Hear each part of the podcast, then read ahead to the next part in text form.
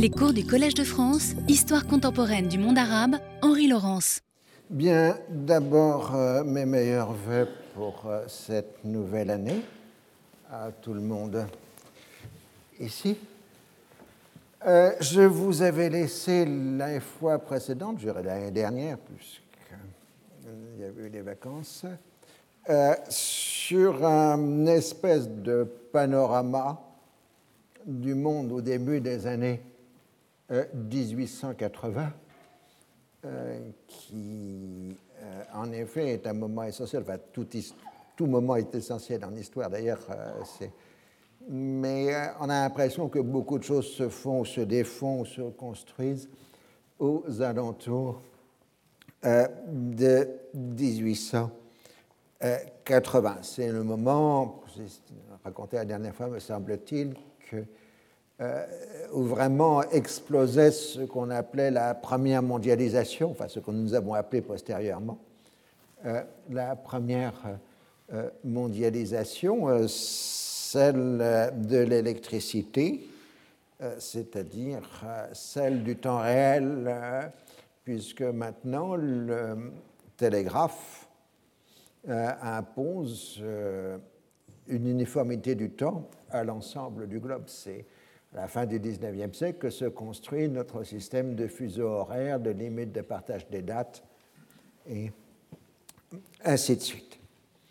Alors, euh, comme toute période euh, dans l'histoire, euh, nous avons toute une série de paradoxes. D'un côté, nous avons les progrès de l'alphabétisation dans les sociétés industrielles, hein, ce qui fait qu'aux alentours de 1880, les sociétés industrielles deviennent des sociétés de masse. On entre dans l'ère des masses. Euh, la démonstration est en fait par le fait qu'à partir de cette période, vous avez des organes de presse, des journaux qui, en Europe ou aux États-Unis, tirent à plus d'un million d'exemplaires. Donc les tirages de presse de la fin du 19e siècle sont bien supérieurs à nos tirages actuels. C'est euh, le moment paradoxal où d'un côté, par exemple en France, mais aussi le cas dans l'ensemble de l'Europe, euh, l'État reconnaît d'une part euh, l'existence des petites patries, comme on dit, des, petites patries locales. Pensez en France, par exemple, Mistral et le Philibridge sous la Troisième République. Donc reconnaissance des identités euh, locales, mais en même temps une homogénéisation croissante de la société par la presse, par le service militaire, la conscription, euh, par différents euh, moments. C'est dans des pays comme la France la période de l'apogée du patriotisme un grand historien récemment décédé, François Caron, avait fait un livre sur la France de cette période en l'appelant La France des patriotes, parce que c'était le thème qui réunissait aussi bien la gauche que la droite euh, de cette première décennie euh, de la Troisième République. Donc le sommet du patriotisme, un patriotisme qui évidemment peut dégénérer en France, on dit chauvinisme. En Angleterre, on dit jingoïsme. Euh, mais euh, c'est bien aussi ce sentiment euh, de violence nationale presque qu'exprime le chauvinisme, le jingoïsme, contrairement au patriotisme. Mais surtout 1880, c'est en Europe le moment d'apparition alors, euh, j'avais intitulé ça il y a déjà une trentaine d'années, mais ça n'a jamais marché. C'est encore une des grandes déceptions. J'avais écrit un mot, mais il ne prend pas racine, pourtant il est beau. Euh, c'est euh, l'apparition de ce que j'ai appelé les idéologies authentitaires. C'est-à-dire ces idéologies qui sont largement antimodernes, c'est-à-dire qui contestent euh, les résultats de la modernité des progressistes et qui se revendiquent d'une nostalgie d'un temps ancien qui est évidemment complètement imaginaire, totalement inventé. L'antimodernisme est évidemment une pure illusion et ne correspond pas aux réalités. Les authentitaires, les antimodernes ne déniennent pas les instruments de la modernité. en France, par exemple, lors de l'Assomption, qui tient la croix, etc., et en même temps l'ordre monastique le plus moderne d'Europe, euh, qui organise des gigantesques pèlerinages en chemin de fer, des pèlerinages en Terre Sainte en bateau, qui introduit l'électricité à Jérusalem.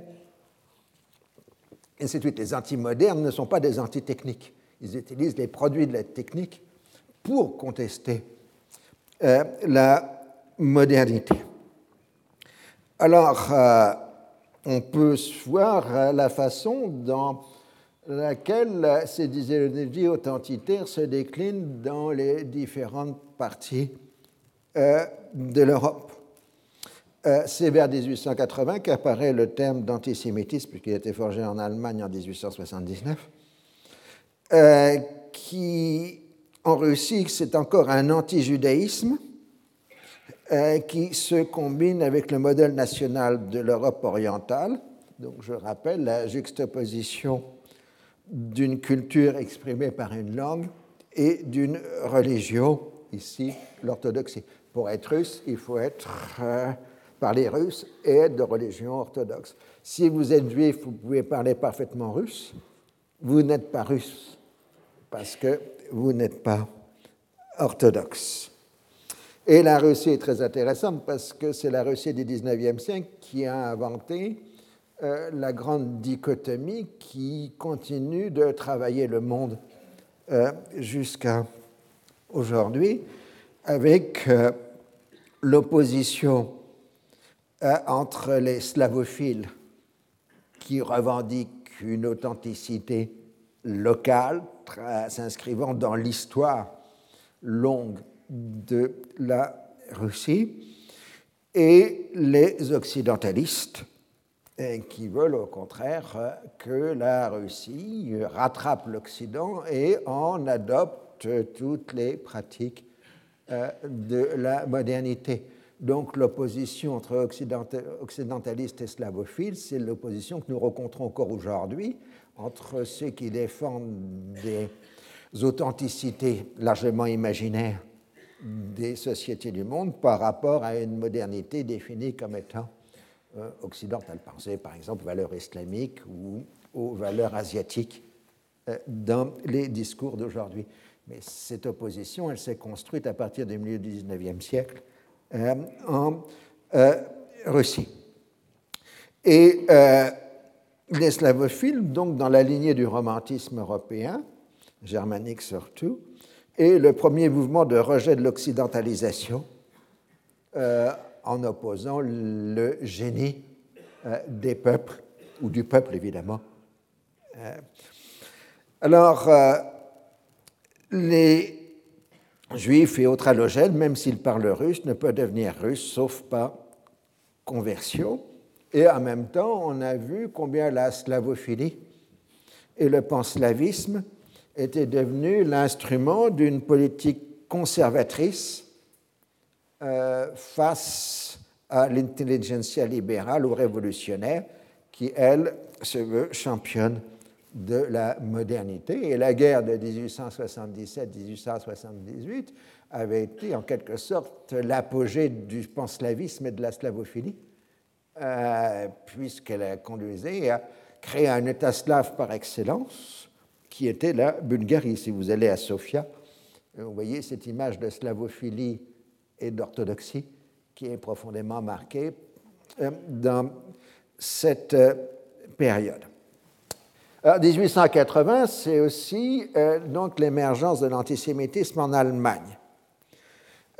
comme le peuple allemand est divisé entre catholiques et protestants, et même si les catholiques ont été un moment considérés, enfin que les protestants ont été un moment considérés dans l'Allemagne de Bismarck comme les meilleurs des Allemands les catholiques étant des Allemands de moins bonne qualité, c'est ce qu'on appelle l'époque du Kulturkampf, du combat pour la culture dans les premières années du Second Reich. Euh, là, il n'est pas question d'identifier la germanité à une religion, puisque sinon, euh, le peuple allemand serait divisé en deux euh, parties. Euh, et d'autre part, euh, la germanité permet justement de s'étendre à, l'extérieur des frontières du Second Reich, en particulier la partie germanophone de l'Empire austro-hongrois.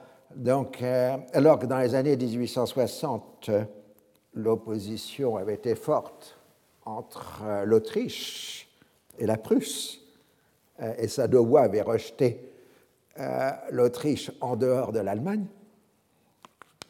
Autant à partir de 1880, dans une identité germanique commune, les Allemands et les Autrichiens de langue allemande se rapprochent du point de vue de l'identité. Euh, donc, euh, l'identité allemande va être définie par la langue et la culture. Et c'est en Allemagne euh, que se crée non seulement l'antisémitisme, mais aussi un début de rejet du christianisme qui conduira aux excès terribles du nazisme, puisqu'on va a inventé une authenticité allemande antérieure à la christianisation en faisant l'apologie de la germanité euh, à l'époque romaine. Donc Tacite va devenir paradoxalement euh, l'auteur préféré euh, des germanophiles, parce que Tacite avait écrit la Germania. et donc l'antimodernisme allemand euh, va pousser jusqu'à construire une vision raciale irréductible à la modernité euh, dangereuse. Et euh, tout ça se traduit de façon extraordinaire sur le plan artistique par l'œuvre de Richard Wagner, qui est l'apologie de la germanité et souvent d'une germanité dans le ring qui est antérieure au christianisme. Et on sait combien euh, Wagner était antisémite et euh, combien pour lui le juif corrompait l'authenticité allemande. Et puis c'est toujours dans ces courants de germanité et de redécouverte de la Germanie que se développe une contestation de ce qu'on appelle déjà à l'époque le judéo-christianisme. Euh, Puisqu'on a ces courants qui vont devenir des courants néo-païens, vont dire que les juifs et les chrétiens ont euh, corrompu l'identité allemande. Bon, là, on n'est qu'au début, évidemment, euh, de ce qui conduira au nazisme. Alors, en France, l'antisémitisme passant de sentiment individuel à expression collective, est un peu plus tardif. La France juive de Drummond est de 1886, le grand livre de l'antisémitisme français.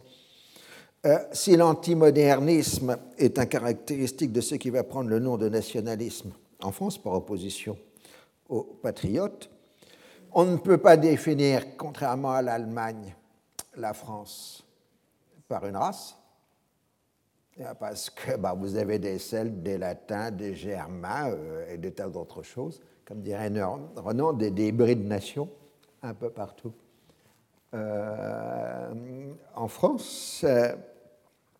donc, euh, les doctrinaires du nationalisme n'ont pas la religion, comme en Russie, ils n'ont pas la race, comme en Allemagne, donc ils vont renvoyer à l'histoire pour définir l'authenticité française. C'est la fameuse thèse de, la terre et des morts que vient bientôt incarner Barès, euh, et qui donc se renvoie à l'histoire qui conduira à définir une partie de la société française comme halogène, n'appartenant pas à la terre et aux morts.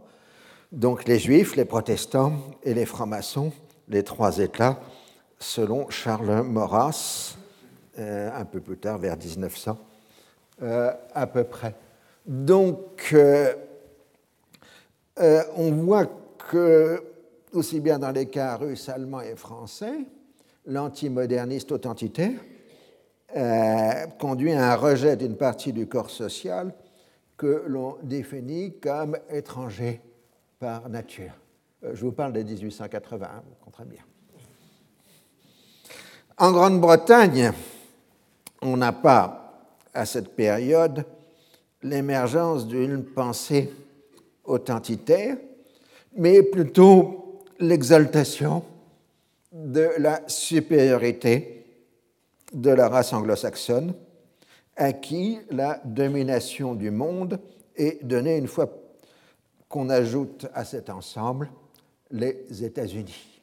Ah, c'est donc ce qu'on appelle le Greater Britain, la plus grande Grande-Bretagne, euh, qui est euh, le fait que l'ensemble de la race anglo-saxonne, euh, aussi bien en Amérique du Nord que dans les îles britanniques, doit avoir la domination du monde parce que tout le monde reconnaît universellement la supériorité des anglo-saxons sur le reste de l'humanité, y compris des auteurs français qui ont publié À quoi se tient la supériorité des anglo-saxons Et ce livre de Desmoulins, Supériorité des anglo-saxons, a été immédiatement traduit en arabe euh, vers 1880. Euh, donc, le racialisme britannique euh, ne se confond pas avec un projet étatique, mais une alliance d'États euh, qui comporterait euh, l'Angleterre, les Dominions à peau blanche, qui ont une autonomie croissante et qui sont de plus en plus reliés à la métropole, non pas par une relation de suggestion, mais par une identification culturelle, ce qu'on appelle à la fin du XIXe siècle la Britishness, euh, la britannitude, dirait peut-être un ancien ministre, enfin un ministre français. Euh, et euh, donc, cette Britishness, c'est ce qui fait la force de la liaison entre le Canada anglais, la Nouvelle-Zélande, l'Australie et une partie de l'Afrique euh, du Sud. Donc, euh, c'est le moment où, dans le cadre de la première mondialisation, ces idéologies de l'authenticité se construisent dans un refus de la modernité, mais qui est en même temps le moment où, dans l'histoire, on n'a jamais eu une telle fluidité dans la circulation des personnes. Euh, point fondamental, les deux seuls pays en 1880 qui exigent un passeport, c'est l'Empire ottoman et l'Empire russe. Le reste, vous circulez sans passeport. Et comme l'ensemble du monde civilisé fonctionne en monnaie or, euh, les questions de change euh, ne se posent pas. donc, comme j'ai déjà eu l'occasion euh, de le dire. Vous pouvez embarquer sur un coup de tête à Beyrouth et vous retrouver à Ellis Island dans trois semaines sans avoir un contrôle d'identité, sauf à l'arrivée à Ellis Island euh, pour euh, l'examen final avant l'entrée sur le sol des États-Unis. Alors, la grande immigration vers les Amériques, elle a plusieurs phases. La première phase, euh, euh, qui en gros va de 1820 à 1880, est une immigration de l'Europe de l'Ouest euh, et de l'Europe du Nord vers l'Amérique du Nord. Hein. Donc, en dehors des Anglais, enfin des gens des, îles britanniques, parce que vous avez quelques millions d'Irlandais dans l'eau, vous avez énormément d'Allemands et énormément de Scandinaves qui émigrent euh, vers euh, les États-Unis avant 1880. Après 1880, euh, l'Europe du Nord cesse d'être le courant principal d'immigration, la quantité baisse, et la relève est prise maintenant dans cet extraordinaire arc géographique qui va de la Baltique à la Méditerranée orientale, puisque tous les peuples euh, qui vont euh, donc de la Baltique, de la Pologne russe, de l'Ukraine, etc., de, évidemment des Balkans, l'Anatolie et le Proche-Orient, tout le monde, enfin tout le monde, la migration de masse vers les Amériques commence euh, à euh, ce moment-là. Se demander pour quelle raison. Bah, la première raison, c'est que les connexions des réseaux sont maintenant effectuées. Euh, vous avez tout simplement le fait qu'à partir de 1880, les réseaux ferroviaires de Pologne ou d'Ukraine, russes, sont connectés avec les réseaux de chemin de fer d'Europe occidentale et donc, si vous habitez à Plonsk, en Ukraine, vous pouvez partir de la gare de Plonsk et vous retrouver en quatre jours à Hambourg, où vous embarquez sur un navire allemand de la Hamburg America à destination euh, d'Ellis Island. Si vous êtes à Beyrouth, vous arrivez à Marseille, et de Marseille, vous prenez le train jusqu'à Cherbourg, et à Cherbourg, vous montez sur le Titanic, si vous êtes chanceux. 10% des gens du Titanic étaient libanais. Euh, donc, elle était les quatrièmes classes. Et quand j'étais encore au Liban en 2002, on prétendait qu'il y avait un vieillard dans la montagne libanaise qui était le dernier survivant du Titanic. On n'a jamais authentifié le cas, mais il y avait encore un monsieur en 2000 qui se prétendait être le dernier survivant euh, du désastre. Euh, donc, aux États-Unis, l'arrivée de ces migrations de masse euh, avait multiplié les catégories qu'on appelle à l'époque euh, les Américains à trait d'union. Euh, les Italo-Américains, les Germano-Américains, les Polono-Américains, etc. Et chaque émigration constitue un foyer culturel euh, très lié à sa mère patrie, enfin à, son, cette patrie d'origine, mais en même temps jouant la carte de l'intégration. Euh, il il ne faut pas avoir d'illusion. Euh, les migrants sont entre deux mondes et ils conservent aussi bien une image forte de la terre de départ qu'ils acquièrent une image forte de la terre d'arrivée. Donc la multiplication des Américains à trait d'union. Alors pour l'histoire, une fois pour toutes, euh, les Effenated Americans vont disparaître durant la Première Guerre mondiale dans la mesure où la communauté la plus importante euh, d'Américains à trait d'union en 1914, ce sont les germano-américains. Et comme ils deviennent l'ennemi, ils perdent leur identité allemande. Et, donc, c'est à ce moment-là que euh, la notion de germano-américain disparaît alors qu'en réalité, des millions de WASP euh, sont des descendants d'Allemands, ou encore M. Trump est un descendant d'Allemand. Euh, et on oublie combien de millions de migrants allemands il y a eu au XIXe siècle. Alors, bon, alors évidemment, vous avez aussi les Juifs, et les Juifs allemands avaient émigré avec les autres Allemands avant 1880, et après 1880, ce sont les Juifs orientaux, enfin ceux de l'Empire russe, euh, qui émigrent à leur tour. Alors, les schémas sont les mêmes. Hein. Euh, ils arrivent à Ellis Island, une fois sur Terre, ils ont un peu d'économie pour acheter de quoi faire du colportage. Et donc, ils partent faire du colportage sur les routes américaines. Et donc, historiquement parlant, on n'a jamais fait la parenté, mais pourtant c'est exact. le métier de colporteur dans la fin du XIXe siècle, les États-Unis est essentiellement occupé par des Juifs et par des Arabes euh, qui viennent d'émigrer euh, à Ellis Island. En deux ou trois générations, ils deviendront de riches bourgeois votants républicains, euh, comme il se doit, parce qu'ils réaliseront le rêve américain.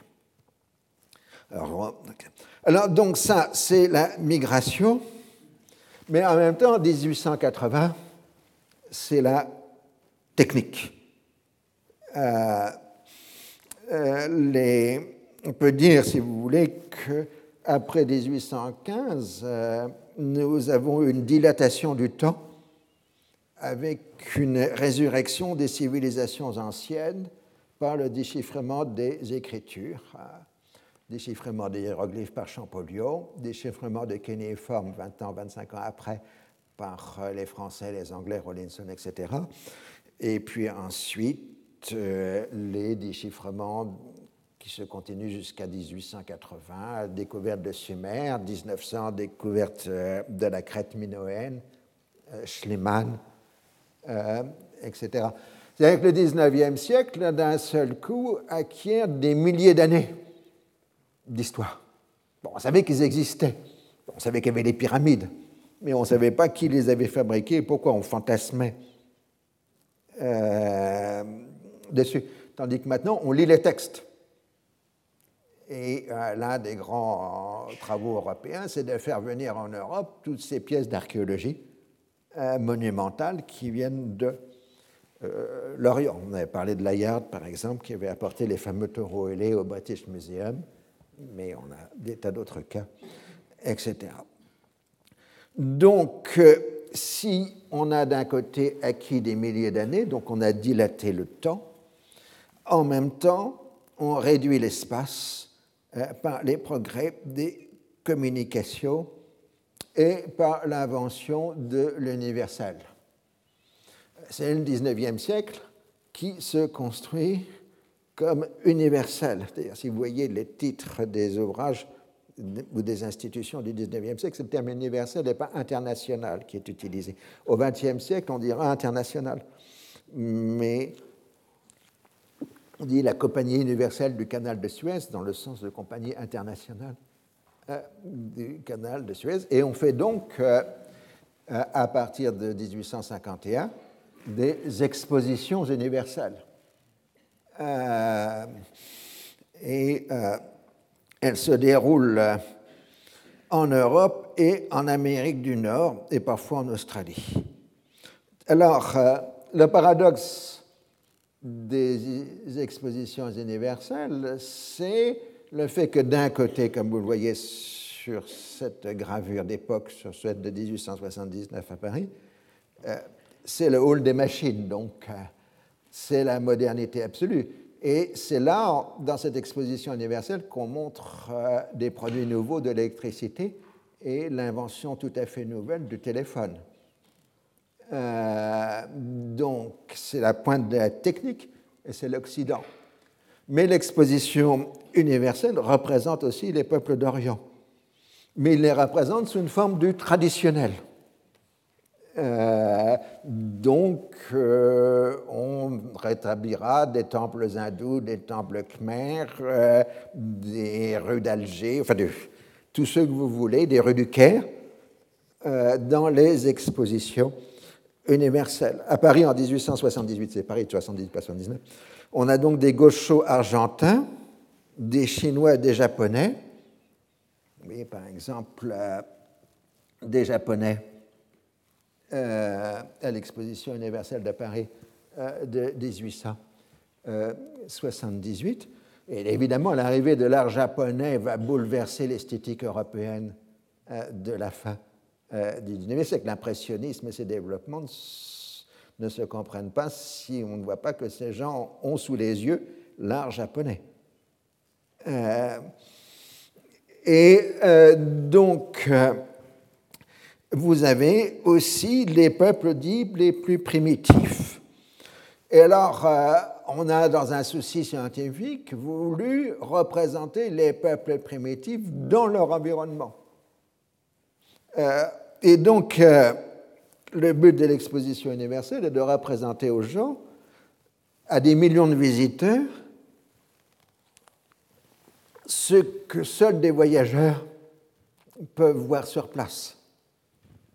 Et donc, on ne parle pas du tout à cette époque-là de zoo humain hein, pour la représentation des peuples dits primitifs euh, d'Afrique ou euh, d'Océanie. Euh, évidemment, ces manifestations ont un côté à la fois commercial et constituent ce qu'on appellerait aujourd'hui une mise en récit.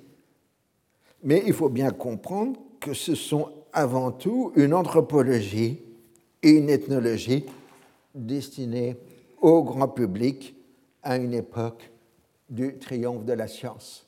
Donc ces expositions universelles représentent à la fois le primitif, le traditionnel et euh, le sommet euh, de la modernité. Alors, euh, cette liberté totale de circulation s'atténuera au début du XXe siècle, mais ne s'arrêtera définitivement qu'en 1914. Et jamais le monde ne retrouvera cette liberté de circulation qui a existé entre les dernières décennies du XIXe siècle et le début du XXe. C'est pour ça qu'on parle aussi d'une mondialisation des empires, parce que évidemment, c'est toujours vers 1880 euh, que euh, les empires coloniaux deviennent des empires. Euh, d'abord parce qu'on commence à les appeler comme tels à ce moment-là. D'où le contresens que l'on peut faire parfois quand le mot impérialisme apparaît dans le domaine colonial, toujours aux alentours de 1880. Ah, l'impérialisme n'est pas à ce moment-là une volonté d'étendre géographiquement des, empires, de les étendre. Il s'agit d'en renforcer la cohésion interne. Euh, l'impérialisme est une idéologie britannique qui, dans son premier sens, est la volonté justement de renforcer les liens entre les dominions, qui pourraient avoir tendance à se séparer de la mère patrie, euh, et la mère patrie. Donc c'est un projet de constitution d'institution dite impériale qui serait commune à la Grande-Bretagne et à l'ensemble des dominions, puisque les dominions sont de plus en plus indépendants de fait euh, par rapport à la mère euh, patrie. Alors certes aussi, 1880, euh, c'est le début de la ruée vers l'Afrique, le Scramble for Africa, euh, et ce qui donnera l'illusion historique d'une compétition acharnée euh, pour s'emparer des dernières terres qui n'étaient pas sous le contrôle ou la domination européenne. Mais il faut bien voir que dans le Scramble for Africa, la motivation essentielle est une motivation de pouvoir. On n'est pas une grande puissance si on n'a pas des colonies. Euh, mais ce n'est pas des raisons économiques, parce que l'Afrique noire, ça ne rapporte rien. Et c'est plutôt une charge financière euh, pour les puissances coloniales. Alors on essaye de faire croire aux opinions publiques que ça rapporte, mais économiquement, non. Euh, l'impérialisme est une manifestation de puissance, elle n'est pas une recherche de ressources économiques, en tout cas euh, dans cette euh, période. ce qui est la vraie arme de la domination européenne dans le monde, ce n'est pas la conquête militaire, c'est l'endettement. Euh, l'essentiel des grands pays non occidentaux sont de plus en plus endettés envers la finance européenne, et c'est par le biais de la finance que l'Europe prend le contrôle de l'Empire ottoman, de l'Égypte, de l'Iran, enfin de la Perse, de la Chine, etc. Les seuls qui échappent à l'endettement, ce sont les Japonais parce qu'ils ont compris. Et euh, donc, ils n'auront pas de recours à la finance euh, européenne. Et euh, donc euh, l'endettement est un endettement qui fait correspondre au projet de domination européenne des millions de petits créanciers européens, puisque les portefeuilles euh, des bourgeois français, anglais et autres, mais surtout français et anglais, sont largement partie composés de dettes ottomanes, de dettes égyptiennes, de dettes chinoises, etc. D'où le fait que les créanciers euh, représentent des groupes de pression euh, pour les gouvernements des sociétés démocratiques, puisque évidemment ce sont aussi des électeurs sans parler du fait que certains hommes politiques peuvent avoir une partie de leur économie en dette orientale, ne serait-ce que le Premier ministre britannique Gladstone, dont une partie importante du patrimoine est en dette égyptienne. Euh, donc, euh, c'est le mécanisme de l'endettement qui pousse à la domination et qui en même temps crée la volonté, enfin un soutien politique dans les, pays démocratiques ou libéraux euh, pour la domination européenne. Alors en France, on a un très mauvais souvenir de ça parce que ça rappelle l'expédition du Mexique euh, sous euh, Napoléon III qui avait été liée à des questions de la dette mexicaine. Mais si vous avez le groupe des créanciers, vous avez les géopoliticiens, puisque c'est à peu près dans cette période que cette discipline est inventée. Euh, et euh, en tout cas, les Anglais ont parfaitement compris que le canal de Suez était devenu euh, l'artère majeure de l'Empire britannique. D'où d'ailleurs euh, la justification. On disait Palmerston avait eu raison de s'opposer à la création du canal de Suez parce que c'était un danger pour l'Empire britannique. Mais une fois qu'il existe, il faut que nous en prenions le contrôle. Nous avons été opposés à sa construction. Maintenant qu'il est là, euh, il faut qu'il soit entre nos mains. Alors, euh, une des raisons de l'importance du canal de Suez, c'est le charbon. Euh, les routes des Indes et de l'extrême-orient, ce sont des routes de dépôt de charbon, euh, puisque toute la marine commerciale est maintenant une marine de navigation à vapeur. Seuls les voiliers prennent encore la route du Cap et du contournement euh, de l'Afrique, parce qu'ils ne sont pas liés au, au dépontement. D'où, par exemple, vous savez, les fameux clippers de la fin du 19e siècle, qui sont la dernière expression des grands navires à voile avant euh, leur disparition après, au début du 20e siècle. mais donc, Suez, la route de Suez, c'est une route de dépôt de charbon qui continue par Aden, etc., jusqu'à l'Inde et la Chine. La voile ne sert plus que pour accéder aux régions inaccessibles aux vapeurs, faute de dépôt. Alors, le statut juridique de la Compagnie du Canal est très ambigu. Euh, c'est une compagnie qui est universelle, donc on dirait aujourd'hui internationale, qui n'a qu'une concession de 99 ans euh, par rapport à la date d'ouverture qui est donc 1869. Et en dépit de l'achat de des, actions du Khedive par le gouvernement britannique, la direction euh, de la compagnie reste largement française. Et sa neutralité euh, politique n'est qu'une neutralité de fait. Durant la guerre de 1877-78, euh, la France et la Grande-Bretagne ont fait savoir à la Russie qu'il était interdit de se rapprocher du canal de Suez. C'était un casus belli pour les deux grandes puissances maritimes que de voir des navires de guerre russes à proximité du canal de Suez. Mais c'est tout, parce qu'il n'y a pas de statut juridique euh, assuré. D'ailleurs, euh, les Russes ont bénéficié durant toute la guerre dans l'Empire ottoman du maintien des capitulations. Alors, euh, dans le jeu de l'Égypte, il est là. C'est que le mouvement de contestation qui s'est développé depuis 1880 en Égypte remet en cause tous les instruments de la domination européenne, même si les acteurs égyptiens disent le contraire.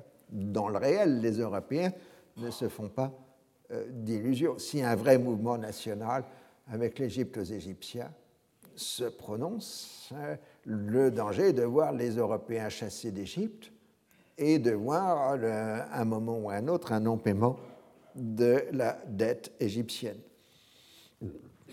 Et donc ce que souhaiterait la France à la Grande-Bretagne, ce serait un retour à un régime qui à l'autorité, qui pourrait faire quelques réformes, comme au temps du premier ministériat de Riaz euh, Pacha, avec éventuellement l'amorce d'un système représentatif comme à l'époque de Sharif Pacha.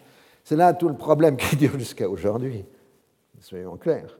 Euh, nous avons toujours une préférence pour les régimes autoritaires dans ces pays-là parce qu'ils maintiennent l'ordre et garantissent nos intérêts. Et alors évidemment, on a des problèmes quand ces régimes se tombent. Et, euh, et c'est encore plus embêtant quand les gens contestent ces régimes ont nos propres idées. Euh, donc on est vraiment embêté à ce moment-là. Alors, euh, on ne pense pas encore au printemps 1882 à une intervention euh, militaire. Mais on a tout à fait une caractéristique de ce qui deviendra la règle dans le Moyen-Orient du XXe siècle et début du XXe siècle, c'est-à-dire de l'erreur de calcul. C'est-à-dire qu'on a une telle multiplicité d'acteurs et de facteurs qui sont en jeu que les erreurs de calcul deviennent prennent un aspect systémique. Alors avant, ça existait aussi, mais quand il fallait trois semaines ou quinze jours pour qu'une nouvelle vienne de Caire à Londres et à Paris, on avait le temps de réfléchir. Parce que de toute façon, quand on prenait une décision à Paris ou à Londres, les choses avaient déjà changé sur place. Euh, mais maintenant qu'on est en temps réel, euh, on n'a plus euh, ce coussin d'amortissement euh, qui avait dans les époques précédentes. Alors, dans les dossiers égyptiens, les dépêches des agences de presse, c'est-à-dire les deux grandes agences de presse mondiales qui existent à l'époque, l'agence Reuters et l'agence Havas, la française, enfin l'anglaise c'est la Reuters et la Havas c'est la française évidemment, jouent un grand rôle. On sait depuis la fameuse dépêche d'Ems de 1870 combien certaines dépêches de presse tronquées peuvent déclencher une guerre. Hein, et donc, euh, euh, la situation est qu'au Caire, les consuls sont maintenant euh, constamment en relation avec leur ministère par télégraphe et réciproquement. Et et de la même façon, une décision peut être prise immédiatement puisque les navires de guerre sont plutôt destinés dans cette période à rester dans les ports en attente d'instruction. Parce que quand avant l'arrivée de la TSF au début du XXe siècle, euh, quand ils sont en mer, on ne peut plus joindre les bateaux. Euh, donc les bateaux de guerre, ils sont dans les ports en attente du télégraphe qui donnera des instructions. Mais inversement, euh, à partir du moment où les navires de guerre sont dans les ports en attente d'instruction, un simple télégramme peut les faire partir à destination de tel ou tel pays, de tel ou tel port, euh, etc. Là encore, le degré de réaction est infiniment plus rapide que dans les époques précédentes, où, je vous rappelle par exemple, euh, la flotte française et britannique en 1828 avait coulé par erreur la flotte ottomane. C'était un accident et contraire aux instructions. Ça, c'est plus possible en 1882 parce qu'on est toujours en relation télégraphique quand on est une liaison à terre euh, avec euh, la métropole.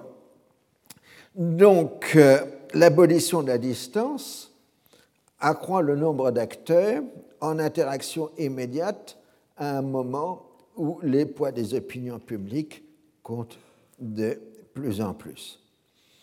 Alors, le mécanisme de la crise, c'est le fait que Londres et Paris n'arrivent pas à définir une politique commune. Évidemment, toutes les deux, les deux pays sont hostiles au mouvement euh, national parce qu'ils considèrent qu'ils contestent la présence européenne, mais euh, on ne sait pas quoi faire. Et euh, en plus, l'Angleterre euh, est très préoccupée par l'affaire irlandaise. C'est le 7 mai 1882 que la responsable en charge des affaires irlandaises est assassinée à Dublin par les membres d'une société secrète irlandaise, ce qui est un choc traumatique pour euh, la Grande-Bretagne.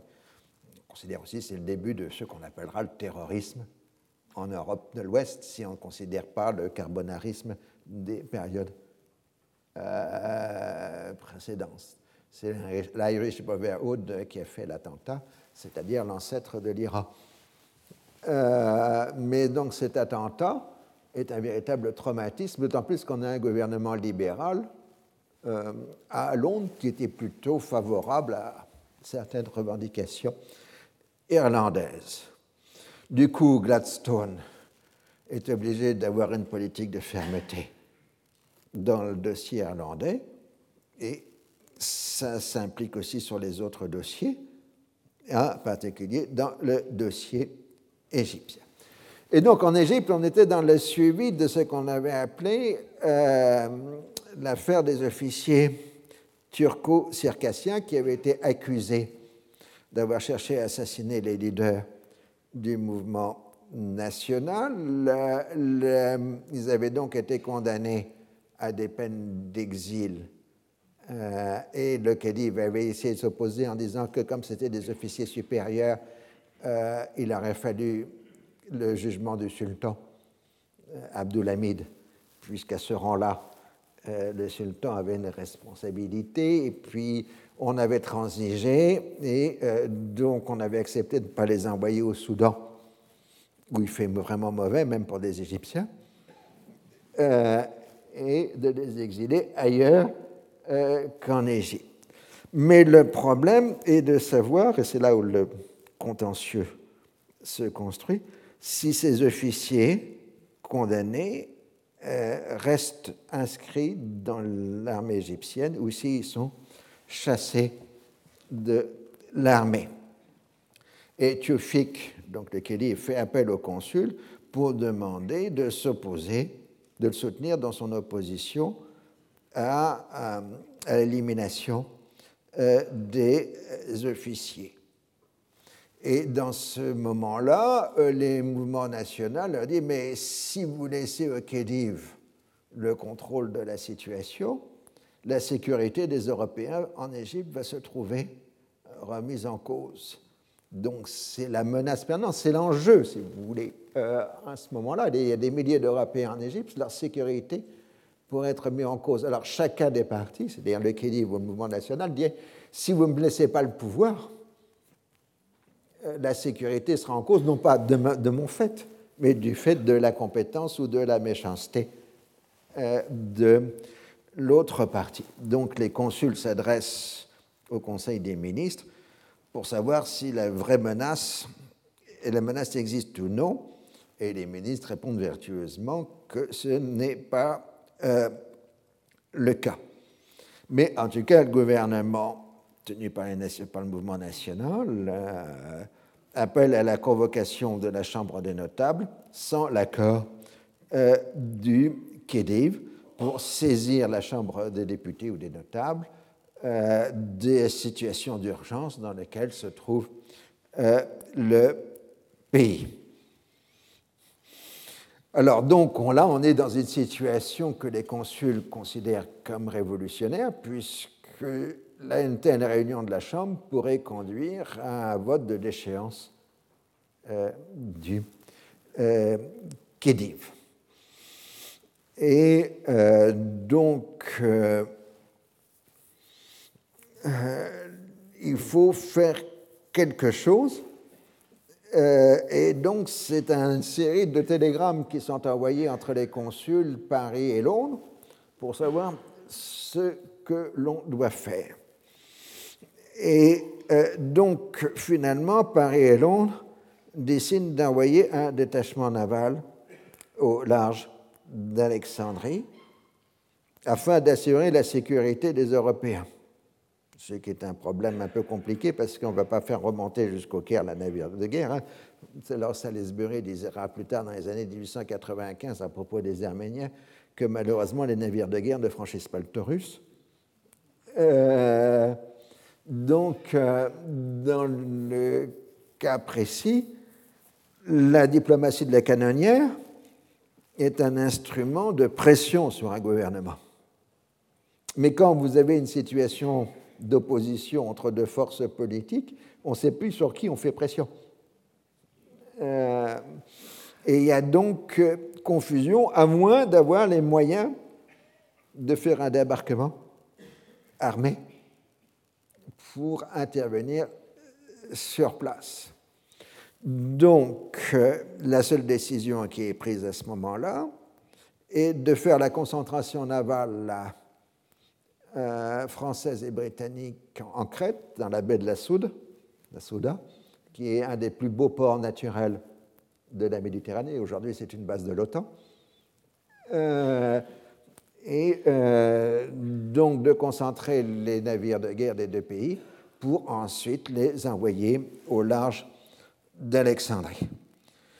Alors évidemment, l'annonce qu'un mouvement naval franco-britannique est lancé se répercute sur la vie politique égyptienne.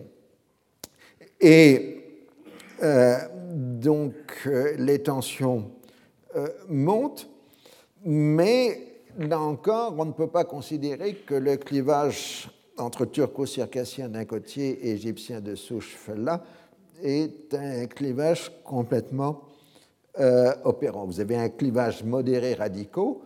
Il y a plus de modérés chez les turco-circassiens que chez les fellahs, mais on en trouve dans les deux euh, catégories. Euh, le, gouvernement favorable euh, au Parti national dit qu'il est prêt à démissionner, mais que s'il démissionne, il n'est plus garant de la sécurité des Européens. Toujours la fameuse menace. Et finalement, c'est Abdulhamid qui dit que cette histoire d'officier n'a aucune importance euh, et qu'il faut qu'on calme la situation. Euh, le ministère est maintenu et les officiers partiront discrètement à l'étranger. En tout cas, le 18 mai 1882, les navires de guerre français et britanniques arrivent au large d'Alexandrie. Et évidemment que s'ils sont devant Alexandrie, ils sont aussi à Alexandrie même, puisque qu'ils sont reliés par câble, enfin, l'un des navires au moins est relié par câble au réseau télégraphique égyptien qui lui est même connecté à l'Europe.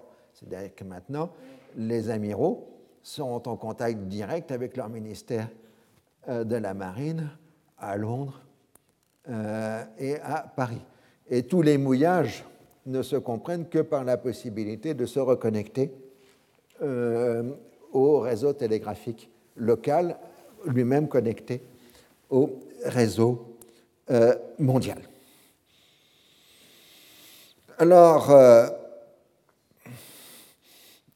Blount à Londres euh, s'occupe et s'active pour prendre la défense d'Urabi et, il s'adresse en même temps aux Égyptiens pour faire un front d'unité nationale, sinon l'Égypte sera annexée euh, par les Britanniques.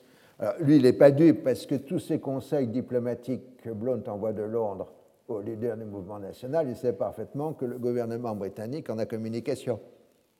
Et de même qu'il a communication des réponses euh, de ses interlocuteurs euh, par télégraphe. Donc il fait exprès justement de faire dire des choses pour que les autres répondent, en sachant pertinemment que ce qui est important, ce n'est pas la réponse qu'il reçoit lui, mais la lecture que son gouvernement fait faire des télégrammes qu'il reçoit euh, d'Égypte. Ça, c'est les prodiges de la communication euh, moderne. Et de l'autre côté, notre, notre ami français, le, enfin le Suisse Ninette, John Ninette, entretient une correspondance avec Blount pour lui affirmer que tout est calme en Égypte Et euh, entretient une campagne de presse en Europe pour expliquer qu'il n'y a pas du tout de désordre en Égypte, tandis que les correspondants de la presse britannique en Égypte, qui eux sont liés aux colonies européennes, expliquent le contraire euh, pour euh, attirer justement l'attention. Alors c'est dans ce thème-là que dans les articles de, Ninette qu'on trouve euh, ce qu'on trouvera jusqu'à aujourd'hui, c'est-à-dire le thème du deux poids, deux mesures. Arabi disait à un ami intime hier, voyez ce que font les Irlandais en Irlande. À tort ou à droit, ajoutait-il, on y tue, on y assassine chaque jour des personnages appartenant à toutes les sphères de la société, Selon moi, ces actes se passeraient à peine dans les montagnes du Tibet. Eh bien, est-ce que le Times demande une intervention armée? Non, il s'en garde bien. C'est pour l'Égypte qu'il réserve ses colères lorsqu'un Anglais arrogant qui a battu un Agné en reçoit un coup mérité. Les Anglais et les Irlandais ont le privilège des meurtres agraires et politiques. Ces assassinats en famille ont leur raison d'être et ne regardent personne. Mais si nous demandons la révision d'un traité léonin et onéreux, si nous cherchons à nous donner des institutions libérales, si nous voulons nous gouverner chez nous, respirer l'air pur de notre pays longtemps comprimé, le grand journal de Londres et beaucoup de ses confrères de Paris crient haro sur nous et nous menacent d'une ruineuse et criminelle intervention. Est-ce là juste? Non, c'est odieux. Donc, euh, vous voyez, euh, le thème du deux poids, deux mesures, parfaitement exprimé dans cette correspondance d'Égypte de 1882. Alors, Blount, lui, dans la presse britannique, présente euh, comme étant le Garibaldi égyptien, Garibaldi qui va juste mourir à ce moment-là, étant quasiment une idole européenne euh, à, à, cette partie de l'histoire. Alors, l'entente entre le gouvernement français de Freycinet et le gouvernement de Gladstone, c'est d'essayer de rétablir l'autorité du Khedive en Égypte. Et euh, donc, euh, les Français renoncent à l'idée de, la déchéance de Théophile Pacha et euh, d'une intervention turque. Je passe sur la correspondance. Mais en tout cas, l'effet moral qu'on attendait de l'arrivée euh, de la flotte franco-britannique devant Alexandrie est nul et cela ne change rien aux données de la situation euh, égyptienne. Alors les marins, eux, eh ben, se trouvent dans une situation où ils n'ont pas d'instruction. Euh, ni les consuls d'ailleurs, puisque la seule chose qu'on demande, c'est de bouger que si la sécurité des Européens se trouve euh, en jeu. Alors, on tente de faire une proposition aux officiers égyptiens en disant cédez le pouvoir au Khedive et on vous laissera partir avec vos biens à l'extérieur euh, de l'exil. Donc c'est ce que, entre autres, le consul de France explique à Orabi Pacha, euh, mais ne refuse pas. Au contraire, euh, vous avez une espèce de mouvement d'union nationale en Égypte sous forme de lettres, de pétitions de notables soutenant Orabi et lui l'adjurant de ne pas céder. Euh, c'est un moment où dans les textes on voit la fusion entre ce qu'on appelle le parti national, le Hezb al-Watani, et le parti de Dieu, le Hezbollah, euh, fusionnés euh, dans les perspectives ou les discours euh, égyptiens. Alors, les Européens espèrent que le président de la Chambre, ce grand propriétaire foncier du Sud, le maître Saïd, Sultan Pacha, lui pourra agir pour raisonner euh, tout le monde. Mais euh, Sultan comprend qu'il n'a pas euh, les moyens. Une tentative de créer un gouvernement Sharif Pacha échoue à son tour le 27 mai. et donc, le Khedive non seulement n'a pas réussi à reprendre le contrôle de l'armée, mais Al-Azhar entre à son tour dans la danse, si j'ose dire, et les Rolama de l'Azhar, la grande institution religieuse sunnite égyptienne, euh, n'hésite pas à envisager un anathème, un takfir, euh, donc une déclaration comme étant infidèle, destinée au Khedive pour euh, imposer sa déchéance. Et donc, devant la montée des oppositions et le risque d'une condamnation islamique, le Khedive est obligé de s'incliner. Et le 28 mai 1882, Warabi Pacha revient au ministère de la guerre. Donc nous sommes en plein suspense et nous allons faire la pause, comme ça vous aurez encore une attente angoissante euh, avant la reprise.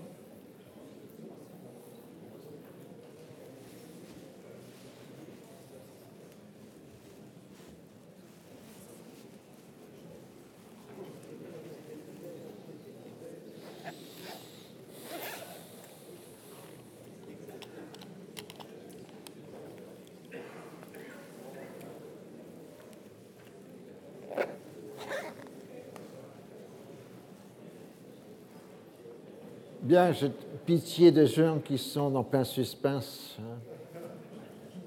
Donc, on va voir la suite des événements, mais il y aura toujours du suspense en histoire.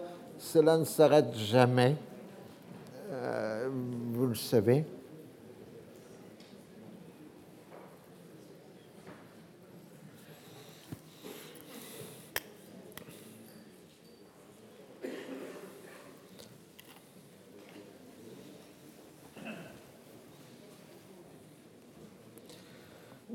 Vous avez laissé la dernière fois en présence d'une flotte franco-britannique qui prend position au large d'Alexandrie à fin mai 1882. Et la première question qui va se poser est de savoir si les Égyptiens sont-ils ou non en train de renforcer les fortifications euh, d'Alexandrie. Et dès le 5 juin, euh, le Khedive transmet au Rami Pacha un message disant qu'il ne faut pas toucher aux fortifications d'Alexandrie parce que si on y touche, les Anglais vont réagir avec euh, violence. Et Orabi Pacha répond au Khedive qu'il n'y a pas d'inquiétude, qu'on a simplement des troupeaux d'entretien réguliers qui sont faits aux fortifications euh, d'Alexandrie et euh, pas plus, et que ces travaux sont nécessaires pour assurer la protection d'Alexandrie et de l'Égypte.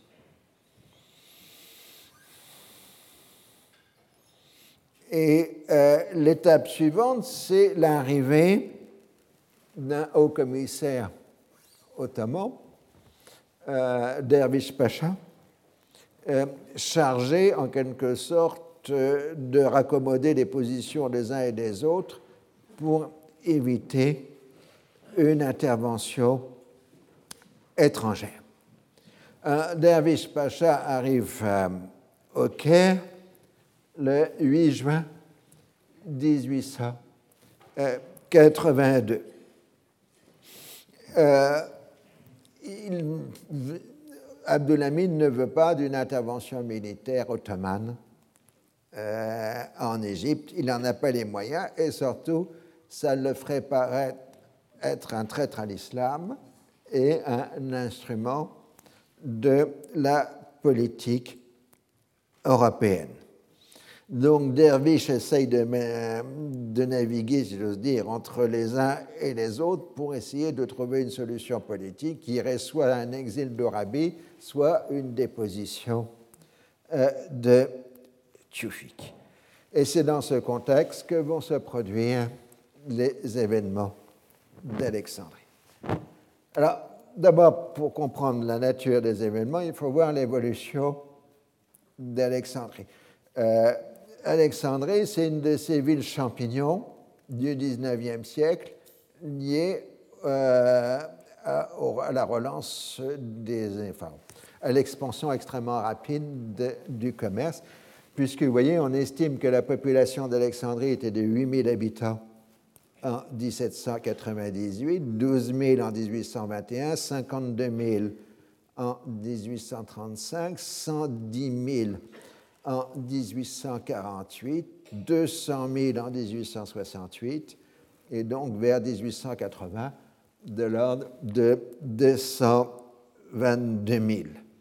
C'est la quatrième ville de la Méditerranée à l'époque, après Marseille, Istanbul et Gênes. C'est je pense que ces, chiffres sont faux parce que Naples doit être aussi quelque part, hein, au rang d'ailleurs, mais bon. Enfin, c'est une des villes importantes de la Méditerranée. Le boom du coton, durant la guerre de sécession, a attiré à Alexandrie une foule de populations hétérogènes, soit venues de toute l'Europe du Sud, des Italiens, des Grecs, des Maltais, etc., soit des Levantins au sens strict, au moyen du terme, c'est-à-dire des Syro-Libanais. Alors, dans les textes, on utilise Levantin soit pour les Syro-Libanais, euh, soit pour l'ensemble de ces populations syro-libanaises et européennes, euh, se trouvant Le terme euh, est un peu vague, sauf que ce sont des étrangers, hein, même s'ils sont ottomans dans le cas des syro-libanais. Ces immigrants, en particulier les Grecs et les Italiens et les Maltais, ont une réputation justifiée d'être prompts à la violence et à l'émeute. Les clivages euh, sont à la fois religieux et confessionnels et euh, ils sont prêts à se saisir des armes, d'autant plus qu'ils sont protégés par les capitulations qui les mettent hors de portée euh, de la police égyptienne. Et donc, ça crée une insécurité permanente à Alexandrie.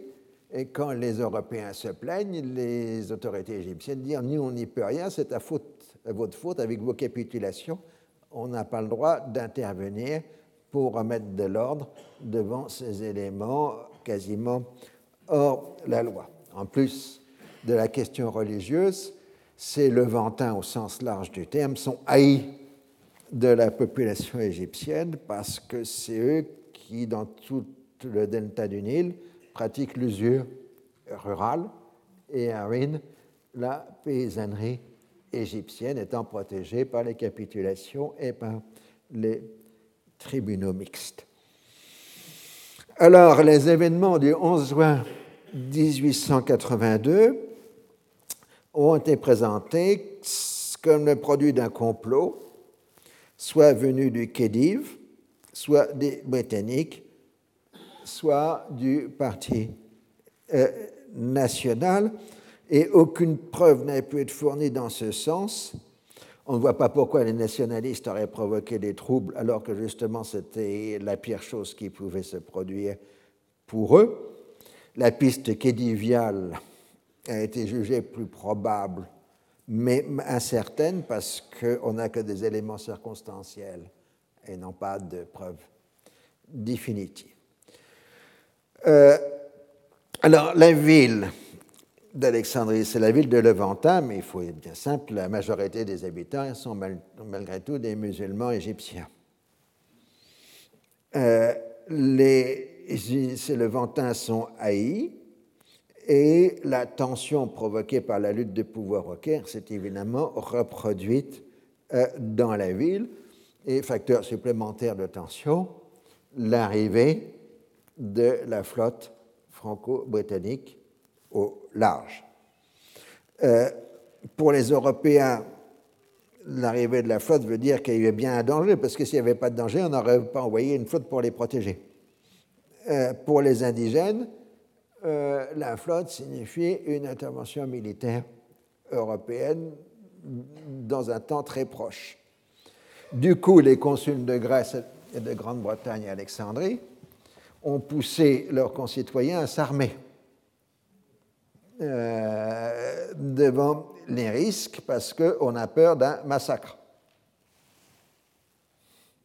Le 10 juin, Abdallah Nadim, le grand orateur du Parti national, est à Alexandrie et fait un grand discours devant 10 000 personnes, euh, s'en prenant violemment aux interventions étrangères et évoquant assez clairement une déposition euh, du Khedive. Mais le soir même, il a quitté la ville pour revenir à Alexandrie. Le 11 juin est un dimanche donc jour de repos forcé, aussi bien pour les travailleurs indigènes que pour les prolétaires méditerranéens. Alors on a deux versions du déclenchement des événements. La première, celle donnée par Ninette, qui était à Alexandrie ce jour-là. Donc, je cite le texte de Ninette. Hier dimanche, vers 2 heures de l'après-midi, au sein d'un quartier très populé et où l'élite des habitants ne passe guère, une querelle eut lieu entre un Maltais, les Maltais sont sujets britanniques, et un ânier à propos de quelques sous que le premier refusait de payer pour sa monture. On crie beaucoup ici, quelques mots de cru furent échangés. Le Maltais, selon l'usage, maudit la religion du prophète et l'indigène celle du chrétien. Cela a lieu tous les jours sur quoi le Maltais, autorisé à se protéger, sortant un revolver de sa poche, étendit raidement le bourriquier. La foule était compacte, les brasseries pleines, vous vous imaginez les cris. Aussitôt, les Grecs, armés de couteaux et de pistolets, entrèrent en scène avec quelques calabrais. Les natifs, qui n'avaient que des bâtons, s'en servirent et tapaient rude, pendant que les chrétiens se défendaient. La garde vint, un soldat eut la tête à moitié emportée par un tromblon tiré par un grec, arrivaient les municipaux, c'est-à-dire les policiers municipaux, qui tombaient blessés comme des mouches. Donc ça, c'est la version ninette, euh, proche d'Arabie. La thèse opposée, je vous citerai le texte du représentant du consul de Grèce euh, qui, sur place, euh, qui parle d'affrontements entre des félins porteurs de bateaux et des Européens se défendant avec des poignards. La mort d'un Arabe avait provoqué l'explosion de violence de la part des indigènes. Je cite La plupart sans culottes ni souliers appartenaient à la plus basse classe de la société, celle des hamal, les porteurs, des âniers, des portiers et des bateliers. Ces cannibales divisés en diverses bandes inondèrent peu à peu toute la ville, vomissant contre les chrétiens les pires insultes et criant mort aux chiens. Ils avaient comme chef quelques Arabes demi-nus, Arabes ici signifie bédouin, euh, tenant à la main un lambeau d'étoffe jaune, soi-disant drapeau, ou une canne de fer dont le bout formait un serpent. Ceux-ci étaient de ces saints africains qui, n'ayant que la ceinture couverte par un chiffon, traversent toute l'Égypte, ne gagnant leur vie que par l'aumône. C'étaient eux qui donnaient le mot d'ordre de l'attaque contre les Européens qui traversaient les rues, ainsi que du pillage des magasins. Ce qui semble clair, c'est qu'on a des combats qui ont été déclenchés par un incident entre les Maltais et les Grecs d'un côté et les Égyptiens de l'autre, les chrétiens ayant des armes à feu et les Égyptiens n'ayant que des bâtons. Et de ce premier combat, la violence s'est répandue dans l'ensemble de la ville. Et euh, donc, dans tous ces actes, on a à la fois des assassinats, des morts, et en même temps, on a l'inverse, comme souvent des musulmans prenant protégeant des chrétiens contre les émeutiers, parce que les situations sont toujours très contrastées dans ce genre d'événements. Euh, les consuls essayent d'intervenir, mais ils n'ont aucun moyen, et même le consul de Grande-Bretagne est blessé, ainsi que celui d'Italie et de Grèce, et les chrétiens tendent à se réfugier vers les consulats. La gendarmerie locale, les Mustafazines, euh, ont rejoint les émeutiers parce qu'ils se sont fait tirer par les Maltais.